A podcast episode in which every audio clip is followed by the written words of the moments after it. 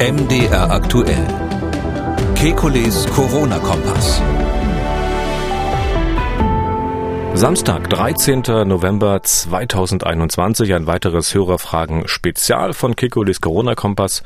Einen angenehmen Tag wünsche ich Fragen heute unter anderem zu den Boosterimpfungen, zu befürchteten oder vielleicht auch schon eingetretenen Nebenwirkungen, zu stillenden Müttern, zu Therapeuten, die nicht geimpft sind und ohne Maske arbeiten, ja, und ganz allgemein zum Verhalten in der aktuellen kritischen Situation. Ich bin Tim Deisinger, Redakteur, Moderator bei MD Aktuell und Ihre Fragen beantwortet wie immer der Virologe und Epidemiologe Professor Alexander Kikuli. Tag, Herr Kikuli.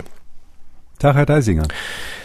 Wir haben, Herr Kikole, in dieser Woche mal über Weißwedelhirsche gesprochen, die offenbar auch Corona infiziert sind. Und dazu schreibt uns Antje Albrecht Folgendes. Ich zitiere mal.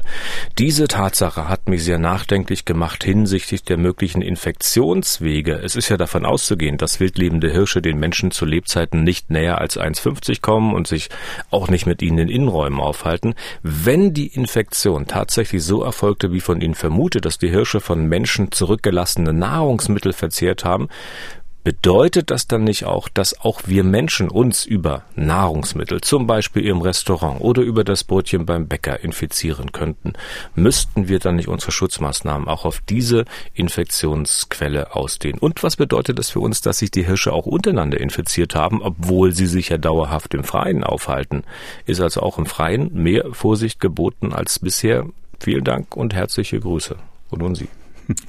Oh weh, da haben wir was losgetreten.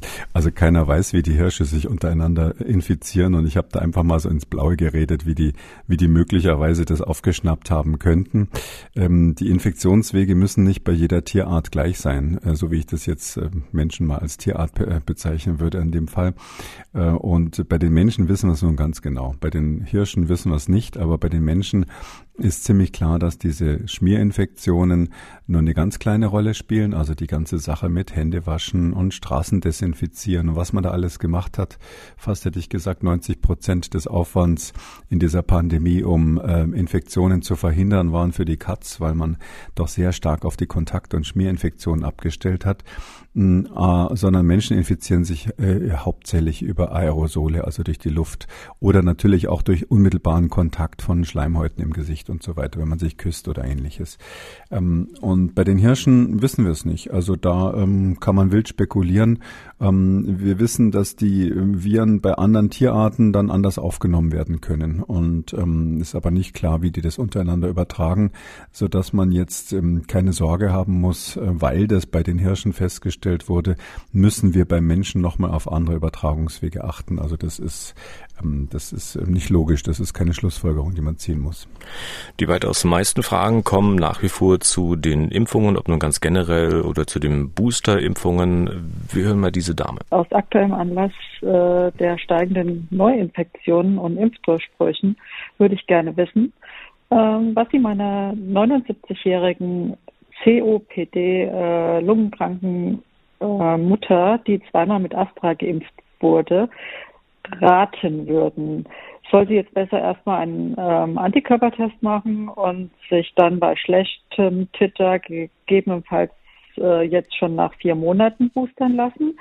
Oder soll sie abwarten, bis sechs Monate rum sind?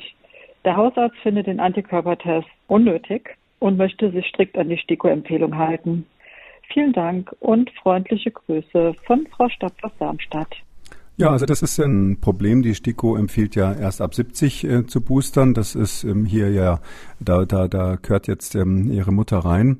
Ähm, es ist so, dass ähm, die STIKO empfiehlt, nach sechs Monaten zu boostern. Ja, also meine Empfehlung ist ausnahmsweise, das habe ich glaube ich schon mal gesagt, äh, hier abweichen von der STIKO. Das ist, äh, fällt mir wirklich schwer, aber äh, die STIKO ist an der Stelle ähm, nicht auf dem Stand der Zeit. Also wir haben einfach die Daten, die belegen, dass man ab 60 profitiert, mindestens ab 60 profitiert von der Boosterung und ähm, Deshalb habe ich mich schweren Herzens entschlossen, hier eine abweichende Empfehlung zu geben, wenn ich das mal so sagen darf. Ähm, ich weiß natürlich, dass so eine Empfehlung ähm, für einen Hausarzt ähm, nicht unbedingt wertvoll sein muss, aber meine Empfehlung heißt ganz klar, jeder, der über 60 ist und wo die zweite Impfung vier Monate oder länger zurückgelegen hat, sollte eine Boosterung bekommen mit einem RNA-Impfstoff. Die, der Grund dafür ist eben der, dass wir einen Teil Non-Responder haben in der Altersgruppe, also Menschen, die zu wenig reagiert haben bei der ersten Impfung oder ersten und zweiten Impfung. Insbesondere auch bei AstraZeneca ist es so, dass die, ähm, der Schutz vor der Delta-Variante im Vergleich zu den RNA-Impfstoffen deutlich geringer ist einfach weil das die Reaktion nicht so breit ist, wenn ich mal so sagen darf. Das Immunsystem reagiert spezifischer bei der AstraZeneca-Impfung und bei den RNA-Impfstoffen durch die allgemeine Stimulation dieser angeborenen Immunantwort äh, reagiert das Immunsystem breiter, sodass also auch am Rand die Delta-Variante mit abgedeckt wird. Und wir wissen eben, dass jetzt die Herbstwelle kommt. Ja, also da gibt's ja kein Wenn und Aber. Ich glaube, jeder, der Nachrichten guckt, äh, weiß, äh, dass das Robert Koch Institut täglich neue Rekorde vermeldet. Ähm, mein Kollege Christian Drosten hat gerade öffentlich von 100.000 Toten in dieser Winterwelle gesprochen. Das finde ich jetzt, ehrlich gesagt, kann ich nicht nachvollziehen, genau wie er das gerechnet hat, um es mal vorsichtig auszudrücken. Aber selbst wenn es nur 10.000 oder 20.000 wären, sind es natürlich äh, Zahlen, die wirklich ähm, Angst machen müssen. Anders kann man es nicht ausdrücken. Und deshalb müssen wir die Menschen, die im Risiko stehen, jetzt schützen. Und äh, darum habe ich gesagt, okay, die sechs Monate zu warten ist äh, hier nicht mehr gerechtfertigt, auch wenn das vielleicht immunologisch einen besseren Erfolg bringen würde. Aber was nützt mir das, wenn ich dann sage, okay, wenn ich im, im Januar geimpft hätte, dann wäre die Impfung, ähm, hätte die Impfung zu einem noch besseren Antikörperanstieg geführt als zwei Monate vorher. Aber leider ähm, ist der Patient zwischenzeitlich verstorben, weil er Covid hatte. Deshalb sage ich, ähm, alle vier Monate ist sozusagen eine vernünftige Grenze nach der zweiten Impfung und alle, die über 60 sind, sollten sich boostern lassen und zwar sofort. Ähm, wenn das den Hausarzt nicht überzeugt, ja, dann würde ich vielleicht sogar einen anderen Arzt mal fragen, weil ich glaube, wenn man die medizinischen Daten sich anschaut, äh, wir haben im Podcast die ganzen Studien ja auch besprochen, die kommen aus Israel, die kommen aus England, ähm, dann ist die, ist es ganz eindeutig, dass man äh, mindestens ab 60 profitiert von der Boosterung. Jetzt haben Sie gesagt, alle vier Monate. Ich muss nochmal nachfragen, weil dazu gab es auch eine das Reihe war, von Mails. Das, äh, ja, das war, das, das mit dem alle ist, äh, ist im Deutschen doppeldeutig. Man sollte alle Menschen vier ja. Monate äh, nach der zweiten Impfung boosten, äh, die über 60 sind. Also nicht äh, jede vier Monate boostern, sondern also nicht, äh, nicht alle vier Monate sozusagen im, im Intervall boostern, sondern jeden boostern, bei dem die zweite Impfung äh, mindestens vier Monate zurückliegt und der 60 oder älter ist. Hm. Aber es gab ja trotzdem eine Menge Mails äh, mit der Frage, ähm, müssen wir uns jetzt darauf einstellen, dass wir uns jedes halbe Jahr äh, impfen lassen müssen gegen Corona? Wie sehen Sie das? Naja, das ist die grundsätzliche Frage, wie geht's dann danach weiter? Also jetzt, ich gucke jetzt so ein bisschen absichtlich nur in die Herbstwelle und in die Winterwelle rein. Da müssen wir jetzt noch durch. Ähm, meines Erachtens ist es so, dass nächstes Jahr die Lage sich insgesamt verändert haben wird. Und zwar insofern wir in Deutschland äh, so viele Menschen haben, die durch natürliche Infektionen oder durch ähm, Impfungen oder beides zusammen ähm, eine Immunität haben, äh, dass wir jetzt keine so, äh, sag ich mal, tödliche Welle im Herbst 2022 mehr bekommen werden. Ähm, da wird dann die Frage sein, wie gut ist die äh, Immunität in der Allgemeinbevölkerung? Und zu dem Zeitpunkt wird man auch zum ersten Mal besser beurteilen können, ob wirklich ähm, der Impfschutz bei denen, wo am Anfang ähm, eine gute Reaktion da war, ob der wirklich so stark nachlässt. Das ist ja überhaupt nicht klar. Man hört das ähm, leider auch von Fachkollegen immer wieder. Ähm, die, die, bringen da ehrlich gesagt was durcheinander. Ich, äh, ich schaue manchmal auch Talkshows und dann äh, sitze ich dann irgendwie so etwas elektrisiert auf dem Stuhl, wenn irgendeine Virologin eben ähm, das, das missverstanden hat. Also es ist so, wir haben bei denen, die geimpft sind, ähm, haben wir eben Menschen, die sind, das hat man früher Non-Responder genannt. Also da hat die Impfung einfach nicht ausreichend funktioniert. Ähm, und äh, das sind fast immer ältere, weil das Immunsystem einfach dann auch alt geworden ist und nicht mehr so gut reagiert. Äh, die profitieren theoretisch sofort von der Boosterung, weil ja da sozusagen die Impfung nicht gereicht hat. Da könnte man sagen, die brauchen eigentlich einen dritten Schuss für die Grundimmunisierung, weil weil es halt nicht reicht, zweimal zu impfen. Und dann gibt's die anderen, und da ist eben großes Fragezeichen, das wissen wir gar nicht genau, ähm, bei denen eigentlich die Impfung gut funktioniert hat, die zum Beispiel nach drei Wochen hervorragende Antikörpertitter hatten, wo dann aber im Laufe der folgenden Monate die Antikörper abnehmen. Das ist gar nicht so selten, das ist eigentlich eher die Mehrheit, wo das so ist. Und da gibt's dann eben Virologenkollegen auch, die sagen, oh, daran sehen wir, dass jetzt der Impfschutz nicht mehr reicht, da müssen wir gleich boostern. Ähm, das ist nicht so, sondern richtig ist, dass ähm, das Immunsystem ökonomisch ist. Das stellt die Produktion von Antikörpern ein und ähm, zieht auch diese reaktiven T-Zellen zurück aus dem Blut, wenn ähm, der Reiz nicht mehr da ist, wenn der Krankheitserreger weg ist. Und so eine Impfung ist ja quasi ein, ein vorgetäuschter Krankheitserreger.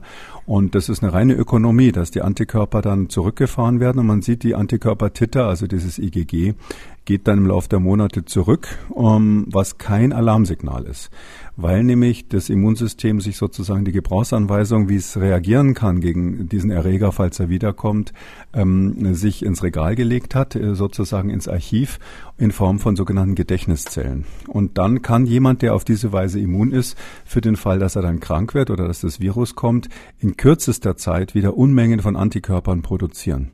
Weil sonst müssten wir gegen alles Mögliche ständig dauernd hohe Antikörpertitter haben. Das, das, das ist einfach nicht so, sondern das Immunsystem reagiert dann auch bei denen, wo das IgM ähm, oder IgG in hm. dem Fall ein bisschen abgenommen hat. So, und jetzt ist die Frage, hm, irgendwann nimmt natürlich der Immunschutz schon ab.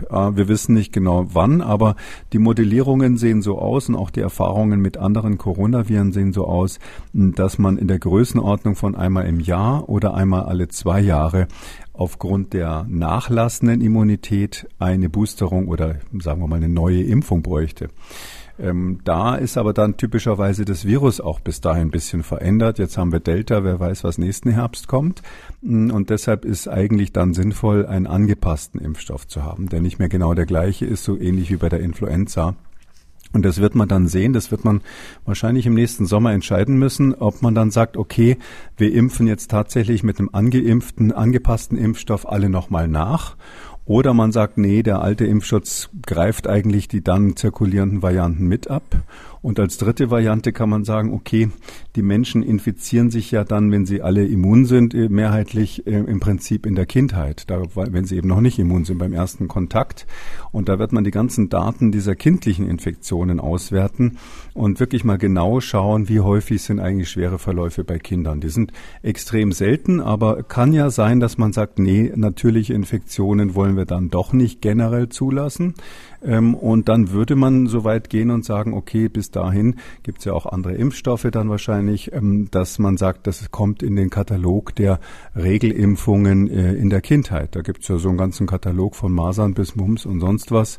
Und da würde dann möglicherweise Covid mit reinkommen, weil ja man damit sozusagen bei der Erstinfektion im Leben mal so eine Grundimmunisierung hat, die dann ähm, schwerere Verläufe selten macht. Aber das ist alles Zukunftsmusik, wird man im nächsten Herbst entscheiden. Im Moment Moment jedenfalls gibt es keinen Grund aufzufrischen wegen nachlassender Antikörper im Blut. Eine Mail hat uns von Andrea Mohr erreicht. Da geht es um mögliche Neben- und Nachwirkungen. Guten Tag, liebes MDR-Team. Seit Wochen leide ich unter unerklärlichem Haarausfall. Mittlerweile habe ich von einigen äh, weiteren, vor allem weiblichen Betroffenen erfahren. Die Gemeinsamkeit ist, dass der Haarausfall ab circa vier Wochen nach der zweiten BioNTech-Impfung auftritt. Bei den Nebenwirkungen laut PI, also Paul-Ehrlich-Institut, findet man keinen Hinweis. Lediglich auf Online-Foren wird der Zusammenhang thematisiert. Wie ist Ihre Meinung dazu, Herr Kikuli? Vielen Dank. Ganz ehrlich gesagt, ich habe da keine besseren Informationen. Ich höre das auch öfters, aber es ist natürlich so, wenn Sie, wenn äh, Sie, Sie können sich vorstellen, wir kriegen ständig E-Mails, Briefe, Anfragen, auch im Zusammenhang mit diesem Podcast, wo die Menschen natürlich ihre Sorgen, ähm, die sie haben im Zusammenhang mit dieser Impfung, ähm, zunächst mal schildern. Das heißt deswegen nicht, dass da ein kausaler, ursächlicher Zusammenhang besteht. Ähm, ja, es gibt Haarausfall und wenn ich Ihnen jetzt die Liste der sonstigen Sorgen aufzähle, erzählen würde, dann wäre das quasi äh, schockierend, fast schlimmer, als wenn man so einen Beipackzettel von dem Medikament durchliest. Hm, aber es sind eben alles nur ähm, zunächst mal zeitliche Zusammenhänge. Und Haarausfall haben Menschen aus verschiedensten Gründen. Ähm, ist ja auch sehr unterschiedlich, was man unter Haarausfall versteht. Ähm, die allermeisten, die dann zum Dermatologen gehen, kriegen dann gesagt, na ja, wenn du da mal so 100 Haare irgendwo in der Badewanne findest, heißt das nicht viel. Das müsste über einen längeren Zeitraum sein und äh, sozusagen intermittierend immer mal wieder kommt es bei jedem vor, dass er, dass er zwischendurch mehr Haare verliert als sonst und die wachsen dann dafür auch vermehrt nach. Also dass man also erstens feststellen muss, ist das ein normaler Haarausfall gewesen, der nur aufgefallen ist, vielleicht weil man wusste, jetzt bin ich gerade geimpft worden. Und wenn es wirklich mehr als normal ist, dann ist die Frage, ist dieser Haarausfall bei Menschen, die gerade geimpft wurden, wirklich häufiger?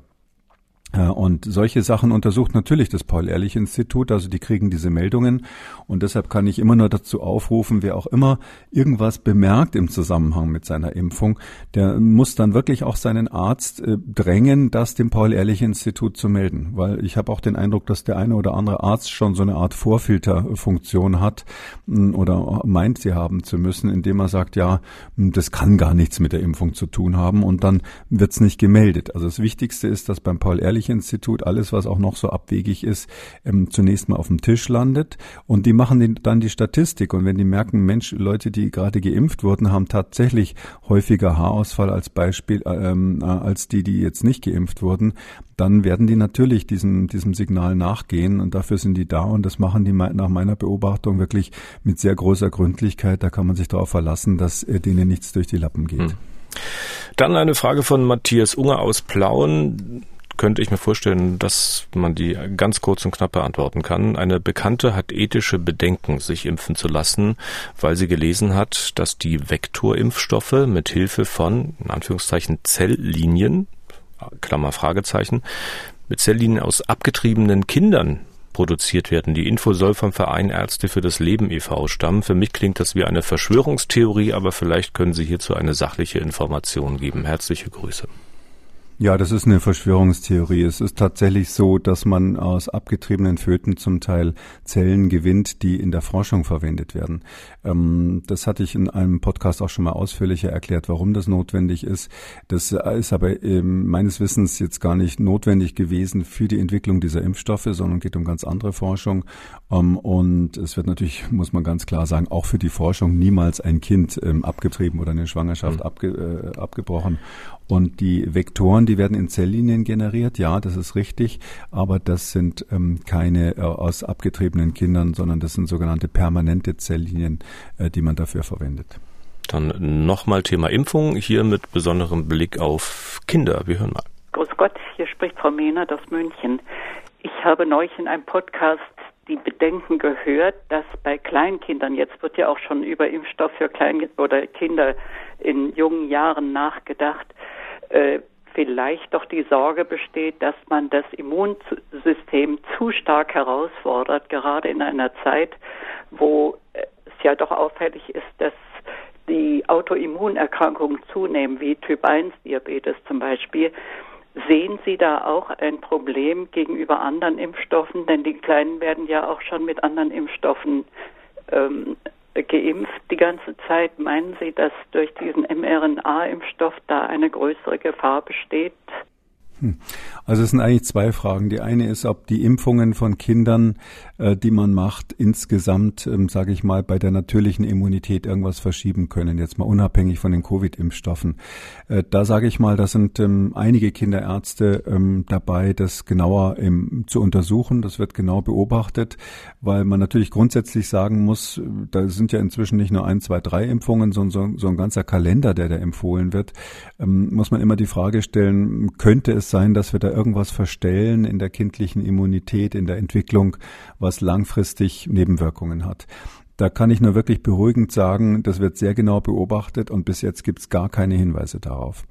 Ähm, nur mal so grundsätzlich, weil ich weiß, dass Eltern zum Teil deshalb Bedenken gegen Impfungen überhaupt im Kindesalter haben. Also da gibt es keine Hinweise darauf, dass das die natürliche Entwicklung der Immunität irgendwie hemmt oder Einfluss auf Autoimmunkrankheiten, Diabetes und so weiter hätte. Jetzt hat man bei Covid natürlich überhaupt keine Erfahrungen, weil das ja ähm, erst seit kurzem diesen Impfstoff gibt und diese neue Technologie erst seit kurzem gibt. Da weiß man letztlich nicht, ob da langfristig ähm, äh, irgendwelche Stimulationen Nachteile haben. Ich würde mal grundsätzlich davon ausgehen, dass es nicht sehr wahrscheinlich ist. Also es ist eine re starke Reaktogenität, aber man hat ja jetzt gerade bei den hier angesprochenen jüngeren Kindern von fünf bis äh, zwölf, das ist ja bei uns äh, noch gar nicht zugelassen, oder fünf bis elf wäre es dann bei uns noch gar nicht zugelassen.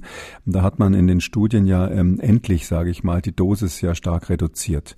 Meines Erachtens hätte man auch bei den zwölf bis 17-Jährigen über eine Dosisreduktion nachdenken können. Dann hätte man wahrscheinlich weniger Nebenwirkungen und das Problem von Moderna, was ja bekannt ist, hätte man vielleicht vermieden. Ähm, das hat man aber nicht gemacht, sondern in dieser Altersgruppe noch mit der vollen Erwachsenendosis geimpft. Ähm, sag mal Schnee von gestern. Sie wissen, die Ständige Impfkommission hat jetzt endlich ähm, äh, entschieden, dass eben äh, jüngere Menschen sogar unter 30 gar nicht mehr mit Moderna geimpft werden sollen. Mm, und deshalb würde ich sagen, es kann schon sein, dass wir feststellen, dass die Dosis auch noch zu hoch ist für die fünf bis elfjährigen dann irgendwann. Aber das sind dann so Feinheiten. Ich glaube nicht, dass ähm, das grundsätzlich bei so einem kindlichen Immunsystem dann einen großen Schaden macht. Ja, das ist ja nur so ein kurzer Reiz, der da gesetzt wird. Ähm, das ist dann, was weiß ich, genauso schädlich, wenn Sie das Kind mal zu heiß oder zu kalt gebadet haben. Ähm, das äh, wird momentan was durcheinander bringen, aber langfristig natürlich keinen Schaden machen. Dann ebenfalls mit äh, Blick auf die Jüngeren, ein bisschen was klang jetzt in der Antwort dazu schon an. Äh, man kann ja sicher nachvollziehen, dass es zu Hause auch nicht ganz einfach ist, wenn die Eltern verschiedene Meinungen haben äh, zum Impfen von Kindern. Dazu eine Mail von Familie Bechtel, wenn ich das recht sehe, hat uns der Vater geschrieben. Sehr geehrter Herr Kikoli, bei uns zu Hause kippt langsam die Stimmung. Die Diskussionen werden hitziger. Wir haben eine 14-jährige Tochter, die mit Ausnahme einiger Allergien, Pollen, Gräser und so weiter gesund ist. Wir haben unsere Tochter bisher nicht nicht impfen lassen. Ich argumentiere mit der Tatsache, dass Kinder und Jugendliche in diesem Alter in aller Regel nicht schwer an Corona erkranken und dass Herr Kikoli seine Kinder auch nicht hat impfen lassen und ebenfalls einer Impfung von Jugendlichen skeptisch gegenübersteht. Meine Frau hingegen tendiert jetzt ganz klar zur Impfung, weil sie durch zunehmenden Impfdruck Nachteile für unsere Tochter befürchtet und sich im Falle einer Corona-Erkrankung vor Long-Covid fürchtet. Unsere Tochter geht Tag für Tag mit zunehmend unsichererem Gefühl äh, zur Schule, weil da die Corona-Einschläge immer näher kommen.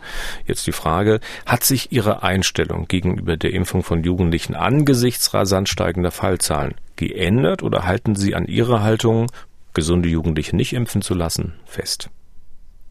Ja, da ist ein, möglicherweise ein kleines Missverständnis drin.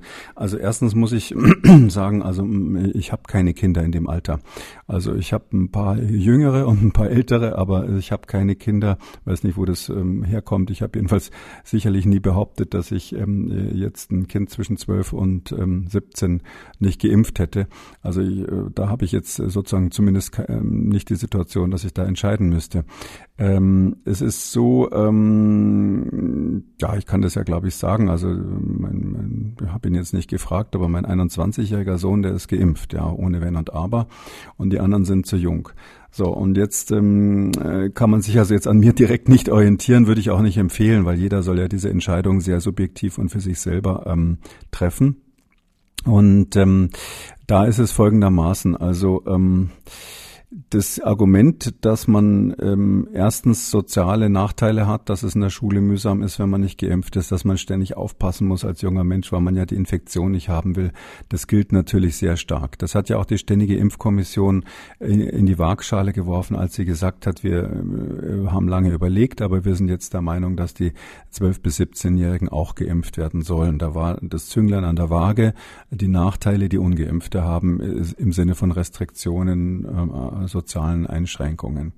Ähm, es gibt aber jetzt doch auch aktuell und darauf zielt die Frage hin und darum finde ich die eigentlich sehr klug. Ähm, es gibt natürlich jetzt die Situation, da kann man lamentieren, aber der Politik ist ja die Lage völlig außer, außer Kontrolle geraten. Wir haben jetzt diese, äh, wie ich das mal genannt habe, virale Detonation, die uns im Herbst drohen würde. So habe ich das, meine ich, im Juni oder so mal angekündigt, wenn wir das mit den Schulen nicht ähm, kontrollieren, die Ausbrüche in Schulen nicht kontrollieren und wenn wir die Welle der Geimpften ähm, nicht berücksichtigen, also 2G-Veranstaltungen äh, machen ohne irgendwelche Limitationen. Und genau das ist jetzt passiert. Äh, die Politik hat sozusagen sehenden Auges ähm, sich hier in diese neue Welle hineingestürzt und ähm, das ist natürlich jetzt einfach ein Fakt auch für die Kinder, so dass man sagen muss, wenn die Einschläge näher kommen, wie da äh, ganz schön formuliert wurde, dann kommt irgendwann der Punkt, wo man sagen muss, okay, also entweder nehme ich jetzt mein Kind aus der Schule, das ist aber eigentlich ähm, keine Option, weil es gibt eine Schulpflicht. Oder ähm, ich ähm, lasse es impfen, dann habe ich eine gute Chance, dass es zumindest, wenn es eine natürliche Infektion dann nach oben drauf gibt, das Kind das überhaupt nicht mehr bemerkt. Oder ich lasse es auf eine Infektion ankommen und da ist dann einfach die Frage, wie wahrscheinlich ist es?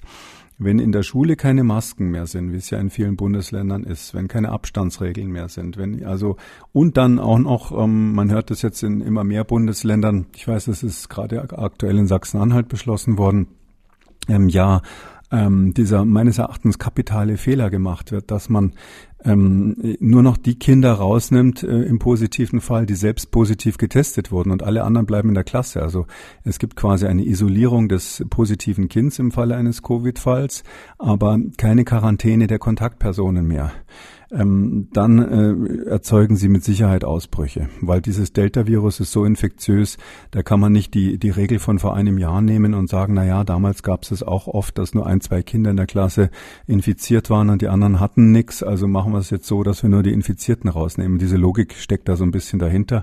Das ist also virologisch völliger Unsinn. Ähm, und ähm, ich weiß, da gibt es ja auch prominente Virologen, die das empfohlen haben, aber da riskieren sie einfach oder da riskieren sie es nicht, sondern da ähm, sorgen sie dafür, dass der Rest der Klasse letztlich dann auch durchinfiziert wird. Wenn, man, wenn ich mir diese knallharte Realität anschaue, die sich keiner von uns gewünscht hat, wo ich wirklich auch einer derer war, die immer gesagt hat, das dürft ihr nicht machen. Aber in dieser Lage kann ich nur sagen, äh, wenn Sie die Wahl haben, impfen oder infizieren, dann ist Impfen immer besser in jeder Altersgruppe. Das heißt, wenn man die Infektion meint, nicht mehr vermeiden zu können, ähm, dann soll man die Kinder impfen lassen. Hm. Dann äh, noch ein Anruf, der auch mit Impfung zu tun hat. Hier ist Iris Ruoff. Mich würde mal interessieren, ähm, ob man auch schon mal was davon gehört hat, dass ähm, Infizierte, Geimpfte auch unter Long-Covid-Folgen leiden. Vielen Dank, auf Wiederhören. Ja, das wüsste ich auch gerne. Also äh, da gibt es keine Daten drüber. Ähm, äh, es ist in der Tat so, dass wir viele Menschen haben, das ist ja erst seit neuerem, sage ich mal, so ähm, auch, auch auf dem Radar, die sind geimpft und kriegen trotzdem Covid ganz häufig so, dass sie es wirklich überhaupt nicht merken. Also das kann man wirklich nur so sagen. Das sind wirklich Leute, die fallen aus allen Wolken, wenn sie bei irgendeiner Gelegenheit, wo das halt mal gefordert wurde, getestet werden. Sonst zeigt man ja immer so seinen Impfpass vor und alles ist gut und dann plötzlich wird, hier, wird dann doch ein Test verlangt und dann äh, bingo ist man also positiv gewesen und versteht die Welt nicht mehr. Ähm, und die haben keine Symptome zum Teil, absolut nichts. Ob jetzt so jemand trotzdem Long-Covid kriegen kann, darüber gibt's keine Studien. Aber man kann sagen, von der Spek man kann spekulieren, dass ähm, Long-Covid heißt ja letztlich, wir nennen das heute Post-Covid-Syndrom eigentlich. Ähm, das heißt ja letztlich, dass die Symptome, die man hatte während der Covid-Erkrankung, während der akuten Erkrankung, nach einem Monat nicht vollständig weggehen und ähm, tendenziell nach drei Monaten zum Teil dann immer noch da sind bei etwa 20 Prozent. Ähm, wer aber am Anfang keine Symptome hat, dann äh, hat er auch kein Problem damit, dass Symptome nicht weggehen. Das heißt also so wäre unlogisch, wenn jemand, der also fast keine Symptome hatte oder asymptomatische Erkrankung hatte, dann später plötzlich was entwickeln würde. Also daher würde ich mal sagen, die Wahrscheinlichkeit ist sehr, sehr hoch, ähm, dass man durch die Impfung Long-Covid weitgehend verhindert. Es wird wahrscheinlich da auch nicht 100 Prozent sein und richtige Daten haben wir noch nicht. Und ich will mal noch zwei Sachen nachschieben, ohne gesonderte Namensnennung. Vielleicht kann man die auch relativ kurz äh, beantworten. Es geht da um stillende Mütter. Dazu haben uns auch viele Mails erreicht. Im Wesentlichen geht es um zwei Punkte. Der erste ist, können Antikörper mit der Muttermilch übertragen werden? Fragezeichen. Ja, das ist eine Frage, die, die tatsächlich noch nicht ganz gelöst ist für, beantwortet ist für diese Corona-Antikörper. Grundsätzlich ist es so, man kann Antikörper der Mutter ähm, in der Muttermilch nachweisen. Also wenn die Mutter gegen irgendwas immun ist, dann hat die auch die Antikörper zum Teil in der Muttermilch. Die Frage ist nur immer, wie viel davon nimmt das Kind auf, weil Antikörper sind ja Proteine und die werden grundsätzlich ähm, zerstört ähm, bei der Verdauung. Jetzt wissen wir, dass bei Säuglingen ähm, das nicht ganz so ist. Die haben ja noch nicht so diese Magensäure, die also in großer Menge jetzt ähm, Proteine ähm, zerstört in dem Ausmaß. Und die Schleimhäute sind auch ähm, eher in der Lage, Proteine von der Mutter aufzunehmen. Und es gibt zumindest die Theorie, dass Kinder deshalb, also Säuglinge deshalb tatsächlich Antikörper von der Mutter aufnehmen können, auch durch die Nahrung. Das würde sonst nicht funktionieren. Also wenn Sie jetzt einen Antikörper als Erwachsener schlucken würden, da würde gar nichts passieren. Darum muss man ja die meisten Impfungen injizieren und kann die nicht einfach als Tablette nehmen. Also auch, auch die, die, die passive Immunisierung, wo, wo dann Antikörper zum Teil verwendet werden, das, das müssen Sie immer spritzen, ähm, weil es im Magen zerstört wird. Aber bei Säuglingen ist das unklar und speziell bei Covid ähm, ist es so, da gibt es schon Untersuchungen dazu. Ähm, die, die präliminären, die vorläufigen Studien, die wir dazu haben, die sagen, ja, grundsätzlich können die Säuglinge Antikörper der Mutter aufnehmen, ähm, tatsächlich beim Stillen. Ähm, aber wir gehen davon aus, dass es nicht reicht, um die Kinder zu immunisieren gegen eine Infektion. Also da ist so ein bisschen jetzt gerade die, die Forschungslage. Sobald es da was gibt, was äh, brauchbare Daten liefert, in dem Sinn, dass man sagen kann, okay, ähm, es passiert eine relevante Aufnahme, die auch vor Infektionen schützt, oder das passiert eben gerade nicht, äh, wird man es in diesem Podcast hören. Wichtiger ist aber die Information, das ist, wissen wahrscheinlich die meisten, aber ich sage es trotzdem nochmal, dass das Kind natürlich vor der Geburt über die Plazenta und den mütterlichen Krank äh, Kreislauf, da steht's ja quasi über das Blut in Verbindung, da werden definitiv die Antikörper übertragen, sodass also eine Mutter, die gegen Covid immun ist, tatsächlich dem Kind das, was wir Nestschutz nennen, mit der Geburt mitgibt. Und das ist auf jeden Fall wirksam. Ob dann nach der Geburt mit der Muttermilch noch viel übertragen wird, das wissen wir nicht genau. Und damit sind wir beim zweiten Punkt, der ist ein eher sorgenvoller. Wenn die schwangere Mama mit mRNA-Impfstoff geimpft wurde, kann die mRNA in die Blutbahn des Kindes gelangen und zu unerwünschten Nebenwirkungen führen? Also bei der Schwangerschaft ist nicht ausgeschlossen, dass die ähm, Impfstoffe tatsächlich auch über die Plazenta auf das Kind übertragen werden. Ähm, das ist äh, interessanterweise nicht genau untersucht worden. Also man hat ähm, untersucht tatsächlich die Nabelschnur und festgestellt, dass die Antikörper gegen Covid auf das Kind übertragen werden. Also diese Schutzfunktion, wenn man so will, die ist bestätigt. War auch eigentlich klar, weil wir wissen, dass das bei praktisch allen Infektionskrankheiten so ist. Ähm, die, der Impfstoff selber diese mRNA-Impfstoffe sind ja kleinste Fettbläschen und ob die sozusagen über die Plazenta rübergehen und auf der anderen Seite dann wieder auftauchen und, und, und in das Kind geraten können, das ist unklar. Also da kenne ich zumindest keine Daten äh, darüber und ich war auch ein bisschen verwundert, dass man diese Daten nicht erhoben hat. Andererseits ist natürlich jetzt die gängige Überlegung, selbst wenn es so wäre, ähm, wäre das für das Kind höchstwahrscheinlich nicht schädlich, weil das eigentlich dann höchstens dazu äh, die Folge hätte, dass das Kind dadurch eine gewisse zusätzliche Immunisierung möglicherweise sogar bekommen würde. Hm, das ist alles völlig unklar. Also ob jetzt ein Kind äh, fetal, also in dem Zustand, wo es noch in der Mutter drinnen ist, ähm, dann selber in der Lage wäre, Antikörper zu bilden, wenn so ein mRNA-Impfstoff da wäre, das weiß keiner. Und wir wissen auch nicht ganz genau, ob nicht irgendwelche Spuren von diesen Impfstoffen übertragen werden auf die, auf den Fötus. Hm. Dann ein Anruf, zu dem sich auch getrost noch einige weitere Mails gesellen könnten, weil es darin um das Verhalten von medizinischem Personal geht. Stellvertretend mal diese Dame. Hallo, hier ist Frau Berkau aus Magdeburg. Mein Ehemann leidet an einer erblich bedingten Muskelkrankheit, Muskelschwund. Er braucht ständige Therapie, Physiotherapie, Ergotherapie und Logopädie. Die Physiotherapeutin ist nicht geimpft und trägt bei den Behandlungen keine Maske. Wir machen uns Sorgen, ob wir trotz vollständiger Impfung, ob er dann noch diese Behandlungen wahrnimmt oder lieber für diese Zeit aussetzt. Dankeschön. Ja, also ähm, es ist, glaube ich, bekannt, dass ich ähm, schweren Herzens mich für eine Impfpflicht ausgesprochen habe.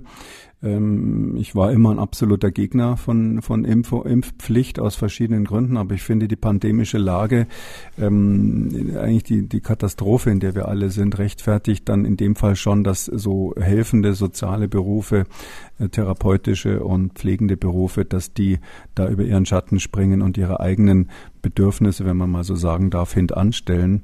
Ähm, und deshalb bin ich dafür, dass Menschen, die in solchen Berufen sind, wo sie unmittelbar mit ähm, Schwerkranken oder aber auch besonderen Risikopersonen, Alten zu tun haben, dass es für die tatsächlich eine berufliche Impfpflicht gibt. Heißt andersrum, mh, mm, wenn man dann als Krankenschwester oder Krankenpfleger oder Arzt partout sich nicht impfen lassen will, aus welchen Gründen auch immer, dann muss man halt in die Orthopädie gehen oder in die Augenarztpraxis oder sowas, wo, wo das dann vielleicht nicht so relevant ist das so grundsätzlich dazu. Also ich äh, habe da überhaupt kein Verständnis dafür, wenn man äh, Schwerkranke behandelt und sagt, ich mache das hier ohne Maske und ungeimpft. Ähm, ja, also meine Empfehlung wäre deshalb äh, konsequenterweise, sich einen anderen Physiotherapeuten zu suchen. Also ähm, äh, das gibt, wird ja da wohl nicht nur einen geben. Und ähm, ich finde auch, das, das muss dann die Konsequenz sein. Wenn, wenn ein Arzt, äh, stellen Sie sich vor, ein Chirurg würde sagen, ich äh, bin Chirurg, aber ich habe keine Lust, mir die Hände zu desinfizieren, bevor ich operiere, mache ich nicht. Ähm, da würden Sie dem ja auch einen Vogel zeigen. Und darum finde ich, ähm, das kann man in der jetzigen Lage nicht mehr verantworten, dass die Leute, die jetzt unmittelbaren Umgang mit den Risikopersonen haben, dass die ungeimpft sind. Dann schauen wir mal darauf, wie man sich verhalten sollte unter jeweils gegebenen Umständen. Zunächst mal eine Mail eines Herrn, dessen Namen wir nicht nennen sollen und der gerne Sport macht. Also da kann ich ja schon mal nicht sein, aber die, die Mail ist, also der Sachverhalt. Ich, 45 Jahre alt, zweifach mit BioNTech geimpft, bin Corona-positiv. Aktuell befinde ich mich mit milder Symptomatik in Quarantäne.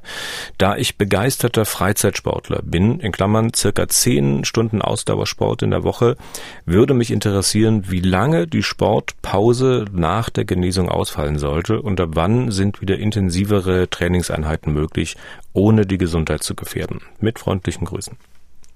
Das ist, muss man wirklich im Einzelfall entscheiden. Ich würde mal grundsätzlich sagen, nach so einem Virusinfekt, der möglicherweise auch den Herzmuskel auch unbemerkt mitbefallen kann.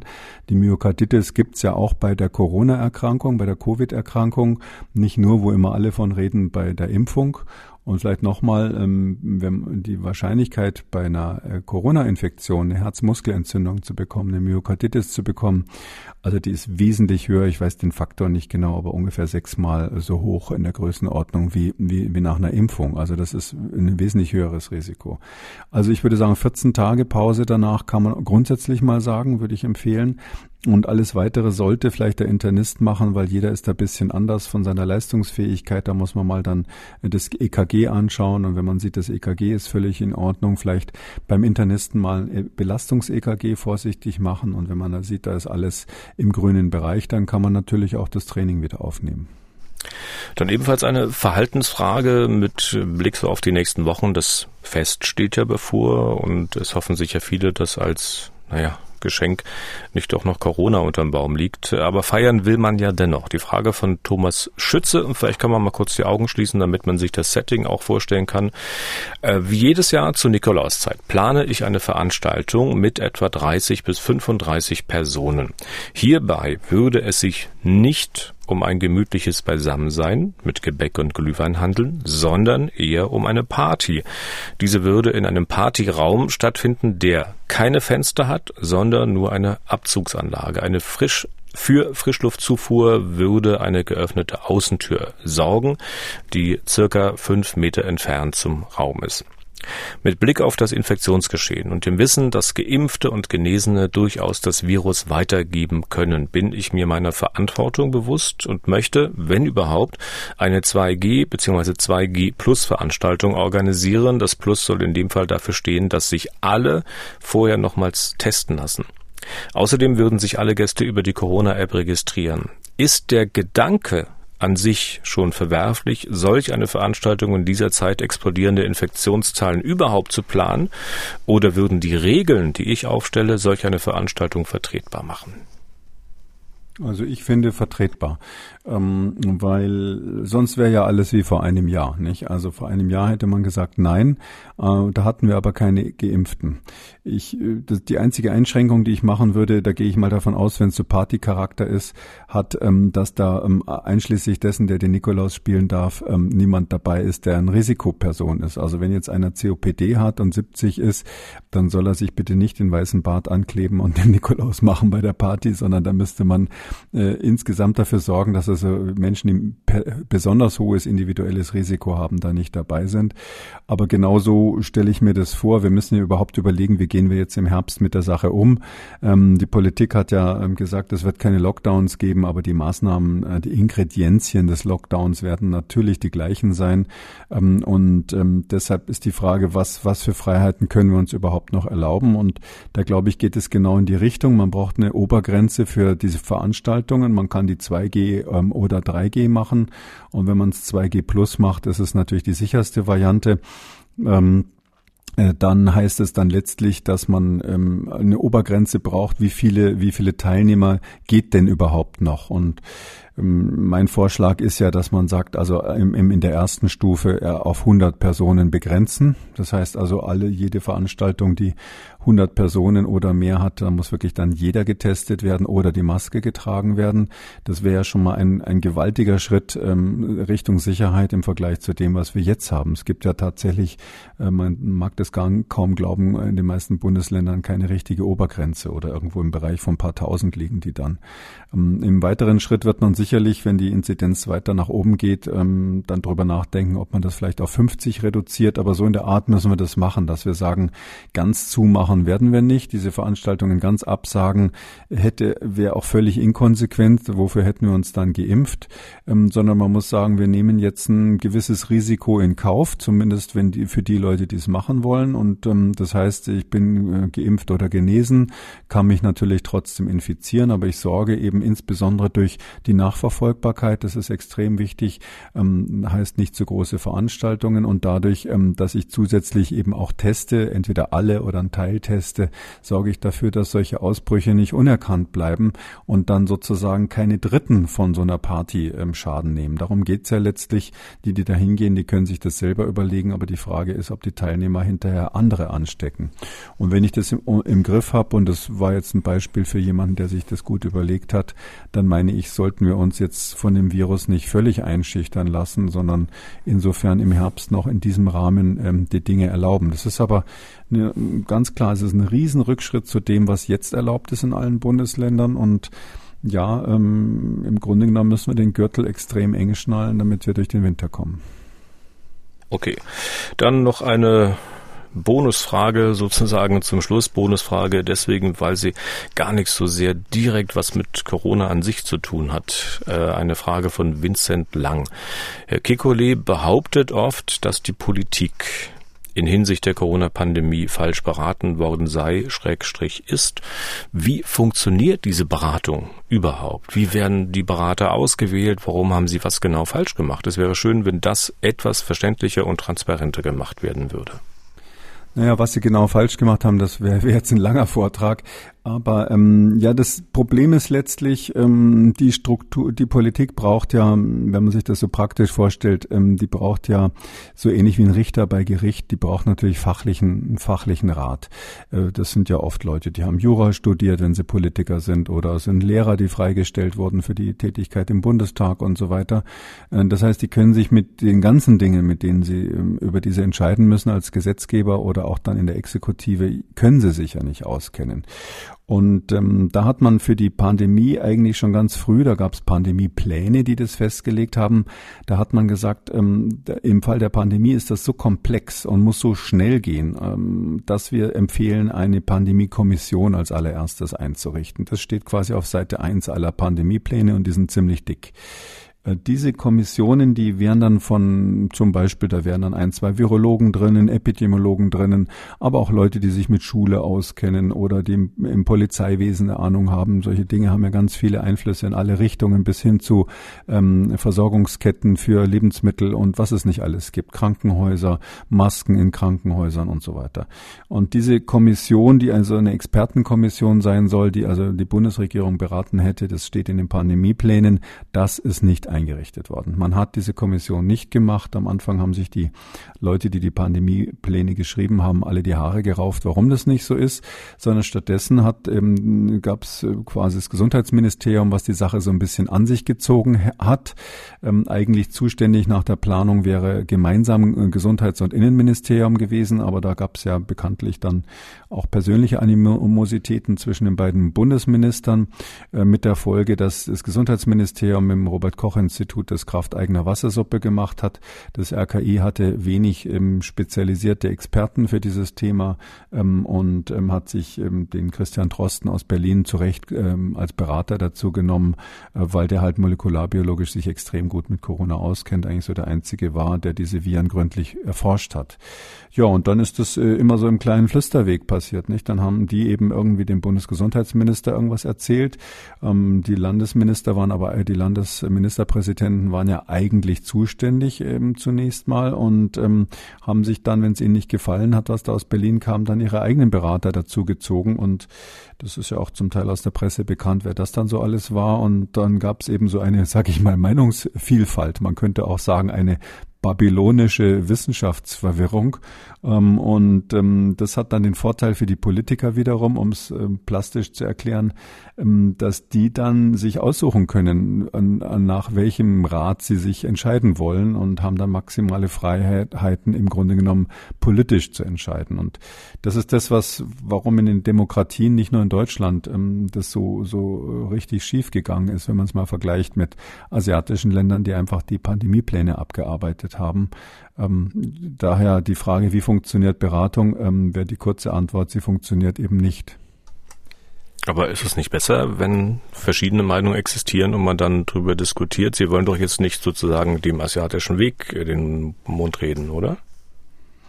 Ähm, doch, äh, es ist so, ich meine ja jetzt nicht äh, das totalitäre äh, System in China, sondern es ist so, in Asien hat man halt die Pandemiepläne, die bei uns auch in den Schubladen liegen, einfach rausgeholt und hat gesagt, okay, jetzt machen wir das so. Und ähm, da stand eben zum Beispiel drinnen, ähm, dass man bei dieser Art von Erkrankungen als erstmal die Einreise kontrolliert. Das haben wir bei uns nicht gemacht. Dann stand drin, dass man eben äh, verdächtige Krankheitsfälle, die Husten und Influenzaartige Symptome haben, grundsätzlich mal testet, um zu schauen, ob da der neue Erreger da ist. Da hat man bei uns gesagt, äh, der, ähm, der Präsident des Robert Koch Instituts, das Virus kommt nicht nach Europa. Und der wichtigste Berater des RKI und der Bundesregierung hat gesagt, es ist zu früh Alarm zu schlagen. Und das ist natürlich für die Politik dann sehr bequem, ähm, zu sagen, ja, okay, ich habe da jemanden, der sagt, ich soll nichts tun. das ist immer besser, als äh, unangenehme Wahrheiten zu verbreiten. Uns wissen wahrscheinlich alle noch, wie die Reaktion war, als ich gesagt habe, wir brauchen einen Lockdown an Ostern vor, äh, im Jahr 2020. Ja, da hat man gesagt, ja, der, der macht ja hier nur Panik, was soll das? Ähm, und äh, wenn es nach einem Plan gegangen wäre, da wäre da nicht lange diskutiert worden. Also deshalb ist es nicht so, dass ich jetzt natürlich für ähm, sage ich mal, sehr äh, autoritäre asiatische Methoden plädiere. Aber man kann es auch so formulieren, wir haben eigentlich auf die Pandemie keine westliche und demokratische Antwort gefunden.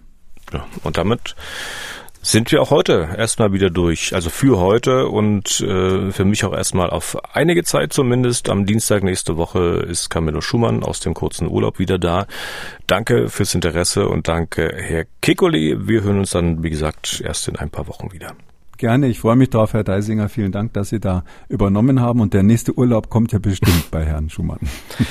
Und wenn Sie Fragen haben, schreiben Sie uns unter mdraktuell-podcast.mdr.de oder rufen Sie uns an unter 0800 322 00.